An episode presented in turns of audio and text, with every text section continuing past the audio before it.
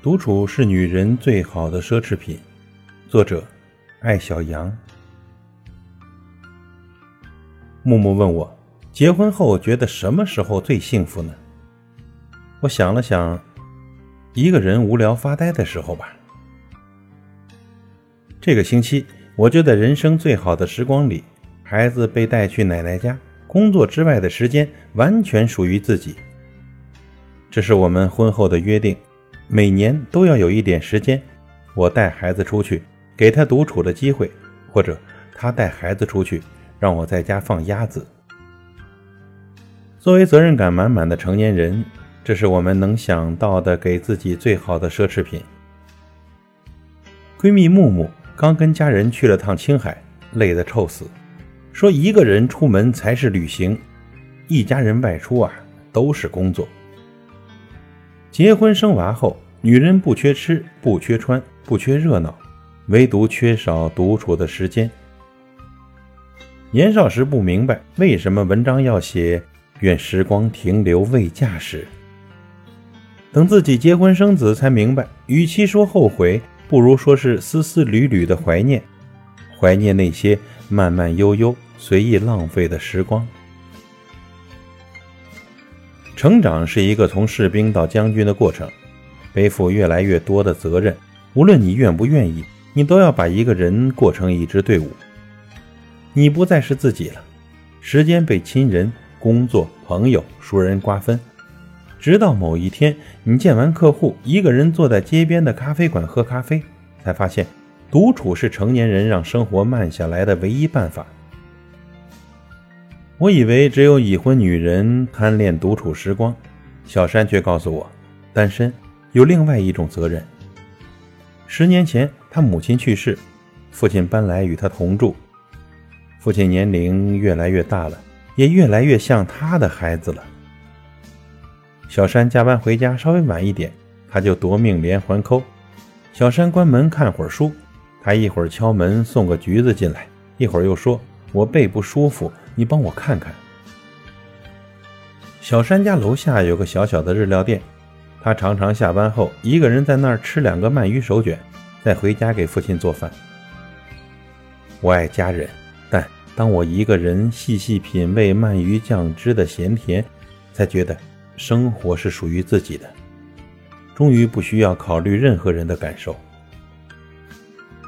很多时候呢，我们的孤单和不快乐，是因为活得太满、太有目的了。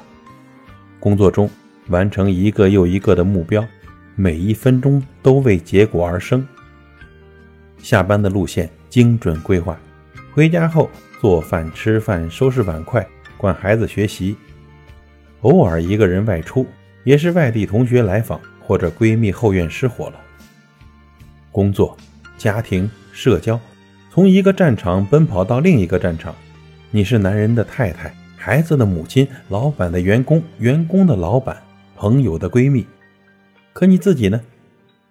你到底是谁呀？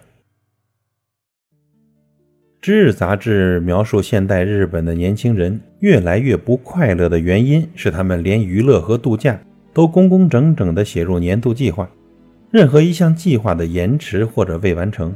都会引发自我怀疑和焦虑的。休闲度假成了人生考核的一部分，只有忙中偷闲的独处还属于自己。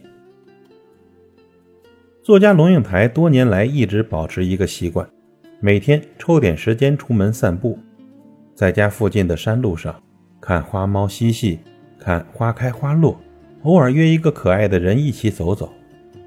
但两个人的时候，一半的心在那个人身上，只有另一半的心在看风景。只有一个人走路，才是你和风景之间的单独私会。美国作家梭罗说：“一个人越是有很多事情能够放下，他越是富有。”聪明的女人懂得假装放下，暂时放下，每天为自己安排一点时间。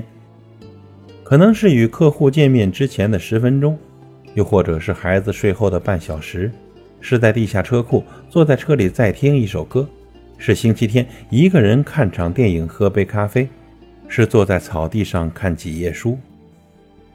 作为奢侈品的独处时光，不需要太久太长。过分的奢侈就是浪费了。当世界静音了，你才能听到自己内心的声音。这么多年过去了，你还是你，那个十六岁时被一张摇滚专辑感动到热泪盈眶的少女，那个拥有一个新玩具就以为拥有整个世界的女孩。在生活被安排的像时钟指针一样精确的时代，忙中偷闲的独处是女人的秘密花园。一旦拥有了，你就富有。